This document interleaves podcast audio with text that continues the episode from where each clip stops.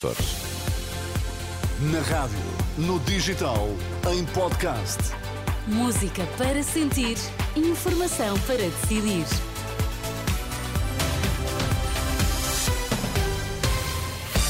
Vamos lá então saber que notícias é que estão em destaque a esta hora. Há 14 investigações sobre alegados abusos sexuais na Igreja Católica em curso, diz a Procuradoria-Geral da República. Acusado de não decidir, o líder do PSD pede que se comparem os anúncios feitos por Pedro Nuno Santos à obra feita.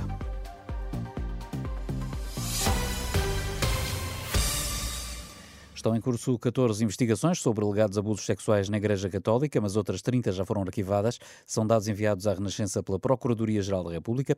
Estes inquéritos resultaram de denúncias com várias origens, desde a Comissão Independente para o Estudo de Abusos Sexuais, passando pelo Grupo Vita ou pelo Patriarcado de Lisboa.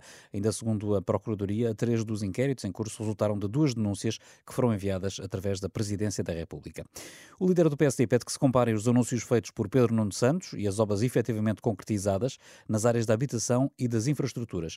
Luís Montenegro devolve ao líder do PS o argumento da incapacidade de decisão.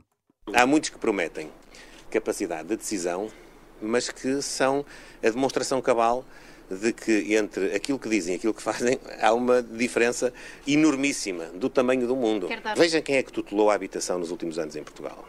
Veja quem é que tutelou as infraestruturas em Portugal. E veja tudo aquilo que foram as sessões de apresentação de grandes projetos e tudo que foi o resultado. Luís Montenegro, que, no entanto, diz não querer uma campanha de tricas e acusações e aconselhou o secretário-geral do PS a fazer o mesmo. Os ministros das Finanças da União Europeia chegaram a acordo esta tarde sobre a reforma das regras orçamentais. O diploma que estava em debate desde abril foi hoje aprovado, permitirá que os países tenham mais tempo para liquidar as suas dívidas. De acordo com Paulo Sandes, especialista em assuntos europeus, Portugal beneficia com este acordo. Portugal naturalmente beneficia com esta com esta dimensão que não é tão exigente, que não, enfim, apesar de ter metas quantitativas, controle de endividamento em particular, permite investimentos e reformas que de outra forma poderiam ser impedidos. Portanto, eu acho que Portugal ganha com isso.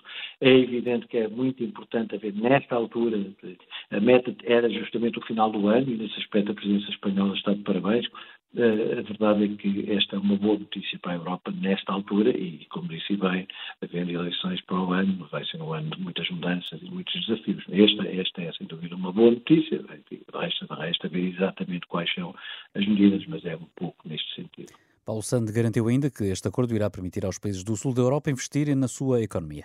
Com este acordo, que chegou a estar muito, muito em dúvida, permitir aos países enfim, do Sul, àqueles que têm maiores dificuldades, àqueles que estão com, uh, com dívidas mais elevadas, apesar de tudo, conseguir investir na sua economia e responder, enfim, com, com caráter, se quisermos, anticíclico, essa, essa, essa preocupação também existiu, responder aos desafios atuais, enfim, com uma situação económica completamente distinta daquilo que acontecia enfim, há três ou quatro anos, quando o Covid, quando o COVID começou.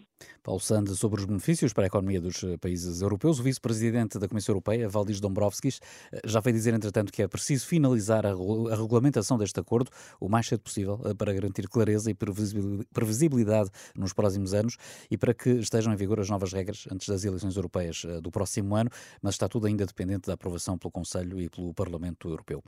O ex-banqueiro Horto Osório e um fundo de investimento norte-americano avançam com uma oferta de 6 mil milhões de euros pela Altice, antiga Portugal Telecom. Segundo avança o Financial Times, o ex-banqueiro será no negócio mais do que um mero consultor. Se a aquisição se consumar, deverá vir a assumir um papel relevante. Lá por fora, o exército de Israel garante ter o controle total do bairro de Rimal, na cidade de Gaza, que é considerado por Tel Aviv o centro do poder do Hamas. Na cidade, segundo Israel, há um conjunto de túneis que ligam os esconderijos dos terroristas, escritórios, apartamentos e residências de altos líderes do grupo extremista, bem como dois eh, hospitais. O Futebol do Porto pagou o ano passado 20 milhões de euros por um jogador que agora despromoveu a equipa B. David Carmo, segundo a generalidade da imprensa desportiva portuguesa, caiu para a equipa B dos Dragões, alegadamente porque teve um comportamento inadequado no seio do grupo de trabalho. O central de 24 anos vai treinar nos próximos dias sob as ordens de António Folha.